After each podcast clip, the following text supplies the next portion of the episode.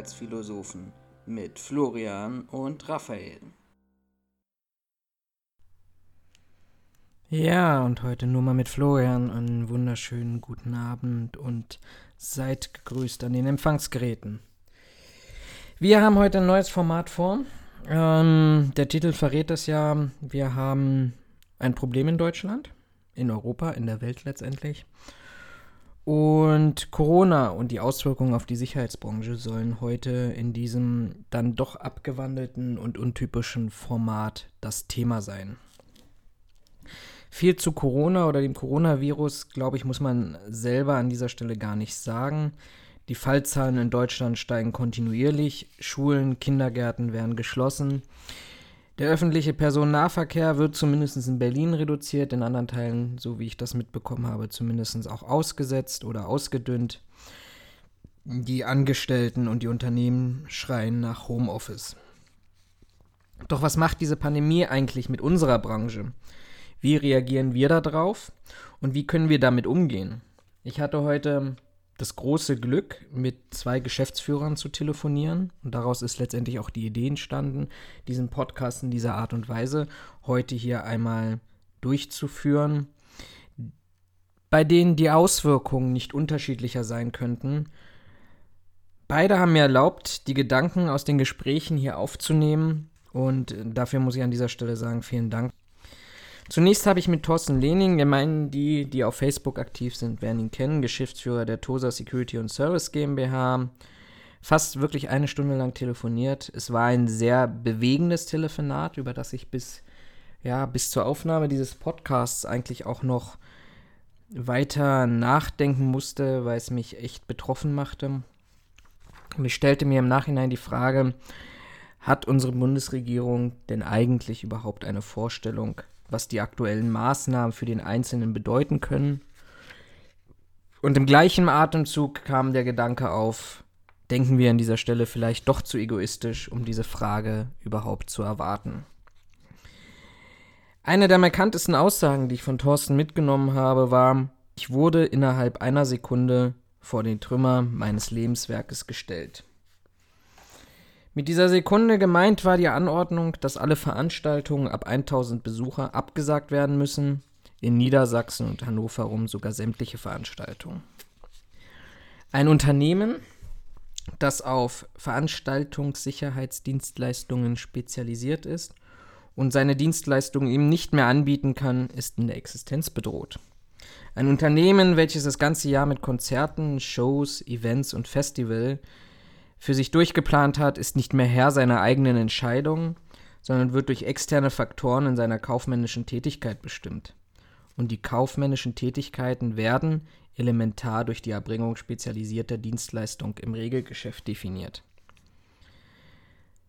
Was zu tun ist, fragte ich ihn, und er sagte, den Strick nehmen hatte er in den letzten Tagen doch schon öfters gehört. Oder auch einfach aufhören. Doch was bedeutet das denn für die Zukunft? Unter den ersten Punkten können wir uns sicherlich alle etwas vorstellen, aber einfach aufhören. Viele seiner Kollegen verfügen über 20 und mehr Jahre an Erfahrung in der Eventbranche. Was für ein Wissen würde hier verloren gehen und welche Lücken würden entstehen und durch wen sollen die eigentlich wieder gefüllt werden? Wenn der Coronavirus an uns vorbeigezogen ist, dann wird das gesellschaftliche Leben doch weitergehen. Dann werden wir wieder Veranstaltungen und Shows haben. Und dann? Dann steht hoffentlich er mit seinem Personal zur Absicherung bereit. Der Künstler wird da sein, aber die Hands, diejenigen, die jetzt teilweise selbstständig sind und durch ihre Spezialisierung noch heftiger von den Absagen betroffen sind, diejenigen, die das Equipment in den Saal bringen und die Bühne aufbauen, wer wird von denen denn noch da sein? Die Welt des Veranstaltungsmanagement wird sich ändern, meint Thorsten, und seine Welt. Die Kollegen und Mitarbeiter stehen hinter ihm, auch wenn er sie in Kurzarbeit schicken musste. Einige konnte er bei anderen Unternehmen unterbringen, aber ganze Familien können mit hineingezogen werden. Vor allem dann, wenn beide Verdiener in Kurzarbeit gehen müssten. Das hätte auch enorme Auswirkungen auf das soziale und private Leben. Hat daran jemand eigentlich gedacht, als die Entscheidung getroffen wurde? Er könnte das begrenzt verhindern und Aufträge von Hannover in Hamburg erbringen. Ein Ferienhaus für seine Mitarbeiter wollte er anmieten, um Kurzarbeit zu verhindern und das Ausmaß gering zu halten. Die 2000 Euro monatliche Kosten für die Anmietung des Ferienhauses wollte er vom Staat haben, um für alle die Kosten und Auswirkungen zu reduzieren. Die einfache Antwort vom Sachbearbeiter, Kurzzeit, Kurzarbeitergeld ist möglich, aber anderes sei nicht vorgesehen. Aber seine Kostenuhr läuft ebenfalls weiter. Seine Lagerbestände an Material, Ausrüstung und Dienstkleidung eingepreist in den Stundenverrechnungssätzen und gegenkalkuliert zu den Aufträgen, die er dieses Jahr durchführen wollte, um am Ende des Jahres ein positives bzw. zumindest ein ausgeglichenes finanzielles Ergebnis zu erreichen. Seine Fahrzeuge, seine Büroräumlichkeiten stehen ebenfalls teilweise ungenutzt herum. Er würde sie verkaufen, wenn es nicht anders geht, und dann wieder teuer einkaufen, wenn es weitergeht. Und wer garantiert ihm denn eigentlich, dass nicht nächstes Jahr die nächste Pandemie seine Existenz erneut bedroht?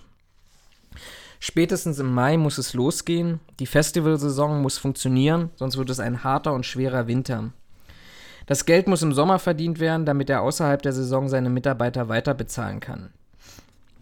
Aber, wenn wir ehrlich sind, die Lions-Kende endet nicht bei ihm. Er wird wohl Nachunternehmen aus bestehenden Verträgen abziehen müssen, um seine Leute in der Bewachung unterzubekommen. Und was machen diese Unternehmen? Das sind doch genauso arme Schweine, die auch außerhalb der direkten Auswirkungen des Coronaviruses indirekt dann doch davon betroffen sind. Für was eigentlich? Ich habe mir neulich die Mühe gemacht und rausgesucht, dass an den beiden Berliner Flughäfen jeden Tag 65.000 Menschen ankommen, sich aufhalten und abfliegen. Aus allen Nationen ebenfalls auf engstem Raum. Natürlich kann ich verstehen, dass man eine Wirtschaft nicht hundertprozentig zum Erliegen bringt. Aber ist das dann nicht auch ein bisschen Inkonsequenz? Inkonsequent? Fußballfans wollen trotzdem ins Stadion. Geisterspiele sorgen nur dafür, dass sich Teile der Fans in engen, ungelüfteten Räumen wie Kneipen aufhalten. Ist hier nicht das Infektionsrisiko höher als in der frischen Luft? Hilflose Versuche in den vergangenen Wochen wie in Stuttgart haben nicht gegriffen. Hier war geplant, dass beim Bodycheck die sich zu kontrollierende Person mit dem Rücken zum Sicherheitsmitarbeiter dreht, damit kein Face-to-Face-Kontakt entsteht. Inzwischen, und die Meldung kam vor ein paar Minuten, sind alle Bundesliga der ersten, alle Bundesligaspiele der ersten und zweiten Liga abgesagt worden. 10.000 bis 15.000 Sicherheitsmitarbeiter, sagt er, seien allein in der Bundesliga von den Absagen betroffen. Ich glaube, wir können die Auswirkungen sowie monetär als auch ja, personell und was das eigentlich für unsere Branche bedeutet, noch gar nicht wirklich übersehen. Aber wo Schatten ist, ist auch Licht. Ein anderer Sicherheitsdienstleister aus Süddeutschland berichtete mir, dass sich das Unternehmen gerade nicht vor Aufträgen retten könne. Das er die Ereignisse, die wir auch der Presse entnehmen können, dass es in Krankenhäusern zu Diebstählen von Hygiene- und Infektionsschutzmaterialien kommt, sorgt wohl für einen teilweisen Boom von Anfragen an Sicherheitsdienstleistungen. Aber auch der Ansturm auf Krankenhäuser kann ein Grund sein. Vielleicht auch der ungeregelte Ansturm auf Krankenhäuser. Personalressourcen sind aufgebraucht, Anfragen können selbst in Einzelfällen nicht mehr von Subunternehmen bedient werden. Stundenverrechnungssätze würden von Auftraggeber ohne Wenn und Aber akzeptiert werden. Aber nicht nur Krankenhäuser, auch andere Betriebe, die aufgrund von Schließungen oder Teilschließungen durch das Coronavirus betroffen seien, hätten einen Mehrbedarf angemeldet. Der Schutz der Mitarbeiter sei durch die hohen Standards in Krankenhäusern gesichert und die Mitarbeiter werden vom Krankenhauspersonal mit Schutzausrüstung ausgestattet. Und jetzt? Ich persönlich bin der Meinung, dass sich Marktchancen sicherlich aufgrund der Situation eröffnen. Gleichzeitig dürfen wir aber auch nicht diejenigen vergessen, die aufgrund ihrer Spezialisierung einen Bereich abdecken, der im BDSW immerhin 5% aller Mitarbeiter ausmacht. Und hier sind nicht nur die klassischen Veranstaltungsdienste gemeint, wir beobachten diese Entwicklung auch über die anderen Bereiche. Veranstaltungen im Objekt- und Werkschutz werden abgesagt und fließen in der Berechnung der Stundenanzahl der betroffenen Mitarbeiter hier gar nicht ein. Die kurzfristigen Zusatzverdienste, die wir jetzt aufgrund des Booms haben, abhängig natürlich der Frage, wie lange das dauern wird, werden nicht länger anhalten als die Auswirkungen, die ganzen Branchenteile jetzt gerade erwarten. Wir alle haben nach Spezialisierung gerufen, weil nur so ein hohes Maß an Qualität in der Bringung der Dienstleistung erreicht werden kann. Ich kann nicht alles können, ich muss gucken, wo meine Kunden sind, was meine Kunden verlangen und wie ich diese Dienstleistung erbringen kann. Eine Dienstleistung in der Veranstaltungssicherheit ist selten zu vergleichen mit dem klassischen Werkschutz oder anderen Tätigkeiten. Wir sollten uns an dieser Stelle mit den Unternehmen solidarisieren, die aufgrund der Situation gerade am meisten davon betroffen sind. Wir tragen hier genauso eine Verantwortung, wie dafür zu sorgen, dass aufgrund der Pandemiepanik nicht eine zweite Asylbewerber-Bewachungssituation entsteht. Ein tolles Wort übrigens, aber alle, die sich daran erinnern können, was 2015 und den Folgejahren auf diesem Markt passiert ist, wie sich unseriöse Unternehmen breit gemacht haben, die Stundenverrechnungssätze und die Löhne zerschlagen haben, dem Ruf geschadet, dem Ruf geschadet haben und ganze Strukturen zerstört haben. Und wie reagiert der BDSW darauf? Naja, der schreit wieder nach Politik, nach klaren Vorgaben und Verantwortlichkeiten. Die haben wir jetzt mit den Absagen keine Veranstaltung mit Personenanzahl über 1000. Aber haben sie geholfen? Das Beispiel von Thorsten belegt, dass genau das Gegenteil der Fall ist. Wir haben klare Vorgaben bekommen, klare Vorgaben der Politik bekommen, die aber jetzt in ihrer Konsequenz die Existenz von Unternehmen bedroht. Und eine unkomplizierte Lösung ist womöglich gar nicht in Sicht. Wir müssen aber genauso in die Zukunft schauen, denn ich bin der festen Überzeugung, dass wir hier eins zu eins die Entwicklung erwarten können, wie wir sie derzeit beispielsweise in Italien, in Südtirol erleben. Sicherlich mit einem Zeitversatz, aber wir können uns darauf vorbereiten.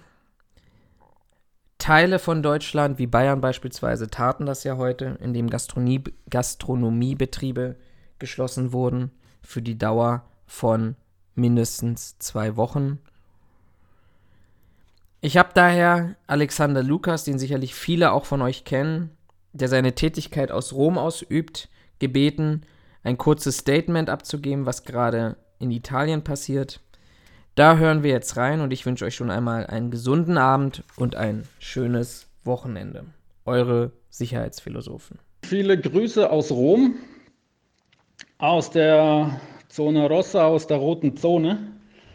Es freut mich, dass ich zu deinem Millionenpublikum sprechen darf. Ähm, du hast mich um ein Statement gebeten, was momentan hier äh, in Italien los ist. Ähm, ich denke, in den Medien hat es jeder mitgekriegt, also das Land ist abgeriegelt. Es gibt eine Ausgangssperre. Und, ähm, ich kriege auch, auch viele Anfragen momentan wieder auf alte Kollegen, Familie, ob alles in Ordnung ist und so weiter und so fort, weil wohl in den Medien das Ganze schon so präsentiert wird, als wär, wird hier Mad Max live nachgespielt oder so. Also ich habe ein bisschen was vorbereitet. Ich werde mal so mein, meine Sicht darlegen, wie ich das hier alles miterlebe. Ähm, ja, wie das Ganze hier so abläuft. Also ähm, grundsätzlich, was ist, was ist los, was ist passiert? Ja, in Norditalien ist ähm, eben dieser Coronavirus ausgebrochen. Und zwar ziemlich schnell. Man muss sagen, Norditalien hat eine sehr gut ausgebaute Infrastruktur. Da hat sehr, sehr viele Touristen. Da ist Venedig, da ist Mailand und gerade Mailand, da ist eine internationale Metropole, da ist die, die Modehauptstadt, da ist die Bankenzentrale, das äh, finanzielle Gehirn von Italien quasi, Industriezentrum. Also da geht die ganze Welt ein und aus. Da hat es ein super ausgebautes Nachtleben. Da sind Montag bis Sonntags ähm, sind die Diskos offen. Da fühlt sich so ein Virus wohl. Ja, und da hat sich in dieser Gegend, da wird auch sehr viel hin und her gependelt, hat sich halt dieser Virus sehr schnell auch verbreitet. Ähm, die Regierung hat am Anfang erstmal sehr besonnen reagiert, hat erstmal gesagt, Leute, passt auf, ist jetzt hier kein Weltuntergang, aber es ist halt auch kein, ähm, ja, es hat auch kein Kinderspiel. Ja? Also wir müssen so ein bisschen mit ein bisschen ernst rangehen. Also versuchen Sie bitte so weit wie möglich zu Hause zu bleiben, waschen Sie sich die Hände und äh, Veranstalter von Großveranstaltungen sollten sich vielleicht überlegen, ob sie Veranstaltungen verschieben. Ähm, Ja, also die Fußballliga hat relativ schnell reagiert. Ja, die hat, ähm, hier gibt es eigentlich quasi nur noch Geisterspiele. Das heißt, die ganzen Fußballstadien, da sind nur noch die zwei Mannschaften auf dem Feld, Zuschauer dürfen nicht mehr rein. Aber wie, es immer so ist, ja, wenn man halt immer an, ähm, ans gute Gewissen äh, plädiert, äh, es machen halt ein paar mit und ein paar machen halt eben auch nicht mit.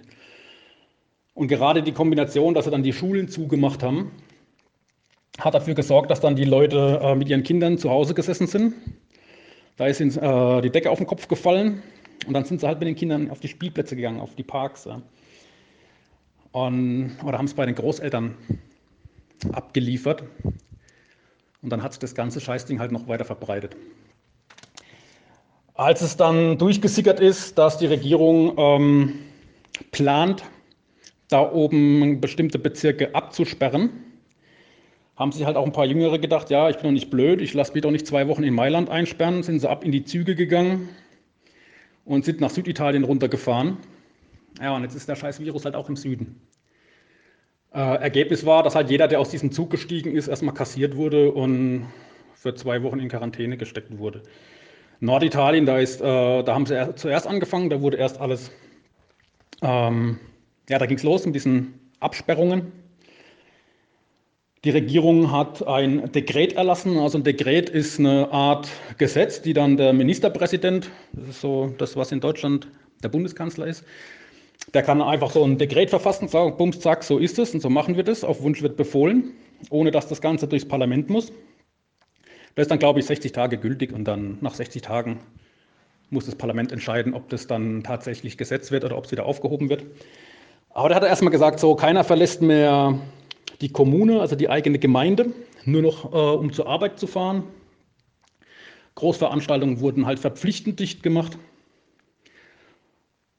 Und das hat auch ein bisschen gefruchtet, aber auch nicht komplett. Da haben dann auch wieder Leute angefangen, ähm, auf, auf, auf Marktplätzen zu grillen, weil sie zu viel Freizeit hatten. Es ist halt, man muss halt wirklich sagen, ja, also der absolute Großteil der, hat halt, der Bevölkerung, die haben halt wirklich besonnen reagiert. Es sind halt wie immer Einzelfälle. Und dann darf halt wieder jeder drunter leiden. Und dann hat halt die Regierung irgendwann einen Sack zugemacht. Also vor allem gestern, da wurde der Sack richtig zugemacht. Ab sofort ist halt wirklich Ausgangssperre. Die Leute müssen zu Hause bleiben, außer sie müssen zur Arbeit. Und dann muss man da so ein Formular ausfüllen, muss man draufschreiben, ja, ich fahre zur Arbeit und bei einer Polizeikontrolle muss man das dann vorzeigen. Wenn man darauf dann irgendwie gelogen hat, ähm, ist es eine Straftat. Es wurden auch jede Menge Geschäfte dicht gemacht, also alle Geschäfte, die nicht mehr zum, zum täglichen Bedarf gehören. Also zum täglichen Bedarf gehört jetzt zum Beispiel Supermärkte, alles was Nahrungsmittelversorgung ist, das ist noch offen. Apotheken, Ärzte, Tierärzte, die haben natürlich noch offen, Zahnärzte, alles was mit Medizin zu tun hat, die haben auch offen. Ähm, Elektromärkte haben noch offen, aber alles andere, zum Beispiel so Modegeschäfte, wurden komplett dicht gemacht und halt auch viel, was nur so an Touristen verkauft hat, auch alles dicht gemacht. Das ist ein ziemlich heftiger Schlag für Italien momentan, weil man kann sich das mal so vorstellen. Das, was in Deutschland ähm, die Automobilindustrie ist, das ist in Italien der Tourismus. Also sowohl von der Professionalität her, wie es betrieben wird, als auch von, ähm, von der Wirtschaftskraft her. Also dieses, das äh, Land hängt am Tourismus, so wie Deutschland an der Automobilindustrie hängt. Und der ist jetzt halt komplett auf Null gefahren. Wenn man die Innenstädte sieht, die sind komplett leer. Und ja, jeder, der halt vom Tourismus lebt, der hat jetzt wirklich, wirklich Probleme. Ja. ähm, ja, was sollte ich noch sagen? Genau. Wie gesagt, ich selber, ich wohne, ich wohne in Rom. In Rom ist die Lage an sich sehr ruhig. Rom und auch Lazio außenrum, das ist dieses das ist Bundesland quasi, das hat insgesamt um die 6 Millionen Einwohner und wir haben hier knapp 200 Fälle. Ja, das ist quasi nichts. Und in Rom hat es auch zwei Krankenhäuser. Eins davon ist ein, also hat natürlich mehrere Krankenhäuser, aber zwei Krankenhäuser, wo halt die wirklich spezialisiert sind auf Infektionskrankheiten. Und ähm, in einem wird auch geforscht und so. Also es kann einem nichts Besseres passieren, als diesen Virus hier in Rom zu bekommen zum Beispiel. Ich bin ja momentan sehr beeindruckt, wie, wie äh, diszipliniert das Ganze hier abläuft, wie besonnen das wirklich abläuft. Ich höre eigentlich nichts von irgendwelchen Hamsterkäufen. Klar, natürlich, die Leute, die, äh, die Supermärkte hatten in den ersten Tagen ein paar Engpässe, weil halt jeder doch mal geguckt hat, so gut, jetzt können wir halt nicht mehr ins Restaurant gehen, jetzt müssen wir halt die ganze Zeit ähm, selber kochen. Da haben die Leute halt mal kurz die Vorräte aufgefrischt, klar.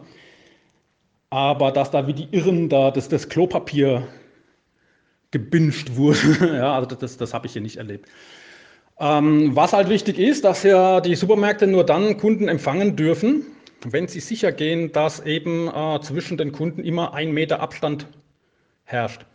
Das heißt, die haben jetzt da auch Sicherheitsdienste ähm, angestellt, die dann draußen Reihen bilden. Ja, man muss sich da schön in die Reihe anstellen. Und immer wenn einer aus dem Supermarkt rauskommt, dann darf der nächste rein. Das, je nachdem, wir haben ja so einen Supermarkt hier um die Ecke, da laufe ich zu Fuß fünf Minuten hin, wenn überhaupt. Der ist so groß wie so ein normaler, ja, wie so, ein, wie, wie so eine normale Aldi-Filiale, ja, also so ganz normaler, kleiner, wie, wie so ein Dorfsupermarkt halt. So eine typische Aldi-Filiale. Und da dürfen dann auf einmal nur 10, 15 Leute oder so rein. Das dauert halt, ja, das, das dauert halt ewig, man steht da ewig lange in der Schlange. Aber das ist eigentlich auch alles.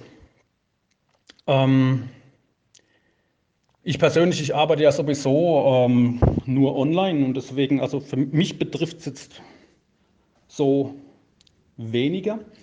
Das Einzige ist halt, ich bin halt jeden Tag gerne mal mittags so eine Stunde spazieren gegangen, um den Kopf wieder frei zu kriegen. Das fällt jetzt halt weg. Und grundsätzlich bin ich schon ein Mensch. Ich kann mal eine Woche zu Hause sitzen. Ja, war über zehn Jahre Wachmann. Da hat man dann mittwochs seinen freien Tag und so reicht es, wenn man zweimal im Monat mal, mal äh, Sozialleben hat. Also ich komme damit schon klar. Aber wenn man halt weiß, ja, du, darfst, selbst wenn du könntest, du darfst jetzt nicht raus, das ist schon, ist schon ein, ein komisches Gefühl. Also Panik hat man hier keine, aber es ist halt ein komisches Gefühl in der Luft. Die Leute sind nervös. Und ähm, ja, aber es kooperieren halt wirklich wirklich alle. Es gibt natürlich wie immer, es gibt halt Ausnahmen, die dann wieder meinen, sie müssten durchdrehen. Aber im Großen und Ganzen also wirklich sehr beeindruckend diszipliniert das Ganze hier. Und auch die Regierung, die ist sehr besonnen. Ja? Also die, die kommuniziert wirklich jeden Schritt, was sie machen. Nachdem der Ministerpräsident neulich im Fernsehen gesprochen hat, haben sie danach noch eine Live-Schaltung ins Krankenhaus gemacht und da durften dann wirklich dann ähm, eine Ärztin und eine Krankenschwester durften dann nochmal live sprechen, erzählen, ähm, was sie jetzt alles brauchen. Und da wurde dann wohl auch darauf reagiert. Also das ist wirklich, wirklich beeindruckend. Ist schon, ist schon eine schöne Sache. Ähm, ja, das ist die Lage in Rom. Also wie gesagt, mir geht es hier soweit gut. Auch wenn ich halt in meiner Bude eingepfercht bin, aber ich habe hier meine zwei Katzen, ich habe Netflix, ähm, ich habe Internet, ich habe meine Freundin hier und alles, also das ist alles kein Problem. Kühlschrank ist voll, Kaffee und Kekse haben wir auch. Ähm, ja, im Norden, da sieht es halt anders aus. Ja? Also wirklich Norditalien, ähm, das, da, da, da ist das halt eine ganz andere Kiste. Da haben die äh, ganz andere Infiziertenzahlen, da haben die auch ganz andere Todeszahlen. Und da ist auch das äh, Gesundheitssystem komplett an der Grenze. Ähm, ich habe da wirklich, ich habe da Artikel gelesen, auch Berichte gesehen im Fernsehen, die haben quasi also in, in den Krankenhäusern die Ärzte, die Krankenschwestern, auch die, die Sanitäter. Es gibt quasi keine Schichtpläne mehr. Ja? Also die Schichtpläne, die, die sind alle über den Haufen geworfen worden. Wer auf zwei Beinen stehen kann, der ist im Krankenhaus. Geschlafen wird mal vier Stunden irgendwo ähm, auf dem Schreibtisch oder drei Stühle zusammengeschoben, sich mal quer drüber gelegt, vier Stunden mal kurz die Augen zugemacht dann geht es auf die nächste 16-Stunden-Schicht. Also Arzt oder Krankenschwester sein in Norditalien ist momentan wirklich, wirklich die Hölle. Also die geben wirklich alles. Und ja, den kann man wirklich nur, also den, den größten Respekt äh, zollen diesen Leuten, was die da oben gerade leisten. Das ist, das ist übermenschlich. Das ist wirklich übermenschliche Leistung, was die bringen. Die Krankenhäuser sind komplett voll. Man muss das so sehen, Italien hat vom Durchschnittsalter her, die älteste Bevölkerung in ganz Europa. Und gerade eben für Leute über 60 Jahre ist halt eben dieser Virus gefährlich. Also für jeden, jeder, der unter 60 ist, der kann das eigentlich wegstecken, wenn er nicht, ähm, ja, wenn er keine, keine chronischen Vorerkrankungen hat oder so. Dann ist das eine hässliche Grippe mit Lungenentzündung. Es ist auch, so wie alle sagen, ja, ist hier nur eine Grippe. Nein, nein, ja, also das ist schon, ist schon eine fiese Kiste. Aber jeder, der normal, gesund ist, keine chronischen Krankheiten hat und so unter 60 Jahre ist, der geht da in der Regel durch. Ja. Problem ist eben, diese Leute über 60 gibt es in Italien extrem viele. Und die ganzen Todesfälle, die sie jetzt hatten, das waren halt auch alles Leute 70 bis 80 Jahre alt, ähm, schon mit Krebserkrankungen oder auch Diabetes gehabt, äh, chronische Lungenentzündungen. Und die sind halt, die haben halt richtig Pech, muss man echt sagen. Also die, ähm, die haben in manchen Krankenhäusern oben, haben die wohl schon äh, Leichen verbrannt, weil in den Kühlhäusern kein Platz mehr war. Die Ärzte müssen vor Ort quasi innerhalb von ein paar Sekunden entscheiden, den können wir noch reinnehmen, der muss halt leider warten, der hat Pech gehabt. Also das ist, das, das ist hässlich, das ist wirklich hässlich, was da oben abläuft. Und ich kann wirklich nur ähm, an jeden nochmal plädieren, der das hört, ähm, das Ganze nicht auf die leichte Schulter zu nehmen. Ja, für Leute, die unter 60 sind, geht das Ding wohl mehr oder weniger schadlos vorüber, wobei es da auch schon Ausnahmen gegeben haben soll, aber die sind minimal. Aber einfach mal dran denken, ja, wir haben alle, wir, wir kennen alle Menschen, die, die vielleicht über 60 sind, wir kennen vielleicht alle Leute, die über, die, die chronische Krankheiten haben. Denken wir vielleicht alle mal an unsere Eltern, ja, die sind bestimmt auch in dem Alter. Und da sollte man sich vielleicht fragen, muss man abends jetzt wirklich mal noch in die Disco gehen oder irgendwie einen Marathon mitlaufen oder ins Fußballstadion? Und dann das Leben von diesen Leuten vielleicht riskieren? Oder kann man da vielleicht mal zwei, drei Wochen drauf verzichten? Weil in Rom, seit jetzt hier wirklich Ausgangssperre ist, sind die Infektionszahlen erstmal so geblieben. Da gab es meines Wissens keine Neuinfektionen für erstmal. Und man kriegt das Ding damit wohl, man kriegt das unter Kontrolle. Also, ich will keine Panik machen. Das, was die vom Robert-Koch-Institut sagen, ja, wascht euch die Hände, bleibt möglichst zu Hause. Ja, mehr, mehr kann man nicht machen als Privatperson. Ja, also mehr kann man tatsächlich nicht machen. Ähm, wichtig ist halt, dass dieser, dieser Virus sich nicht so extrem schnell ausbreitet, dass das Gesundheitssystem eben mit fertig wird. Man muss jetzt keine Panik machen, man muss jetzt nicht wie ein Irrer äh, da Klopapier für die nächsten 100 Jahre bingen. Völliger Schwachsinn aber halt ein bisschen das Gehirn anschalten, ja, also ein bisschen, bisschen das Ding schon ernst nehmen und nicht komplett runterspielen. Ja, das wäre es eigentlich soweit. Ähm, viel mehr kann ich hier aus meiner Bubble quasi in Rom hier auch nicht sagen, weil ich erfahre halt auch nur das, was ich hier aus meinem Fenster so sehe, was ich über, über Radio, Fernsehen, über die Institute, über den Zivilschutz und so, was ich da so mitbekomme. Und ich kann halt auch jedem sagen, also schaut, dass ihr auf, auf die Behörden, auf die Behörden hört, was die sagen, was das Robert-Koch-Institut sagt.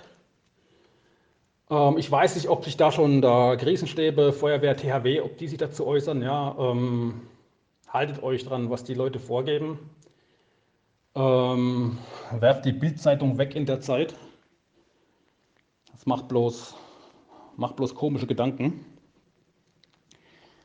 Und ja, das war es eigentlich auch schon. Also ich wünsche euch allen noch einen schönen Tag. Ich wünsche euch viele Grüße nach Deutschland. Mir geht es soweit hier cool. Ähm, Nehmt ernst, übertreibt nicht. Ich wünsche euch was. Auf Wiederschauen. Ciao.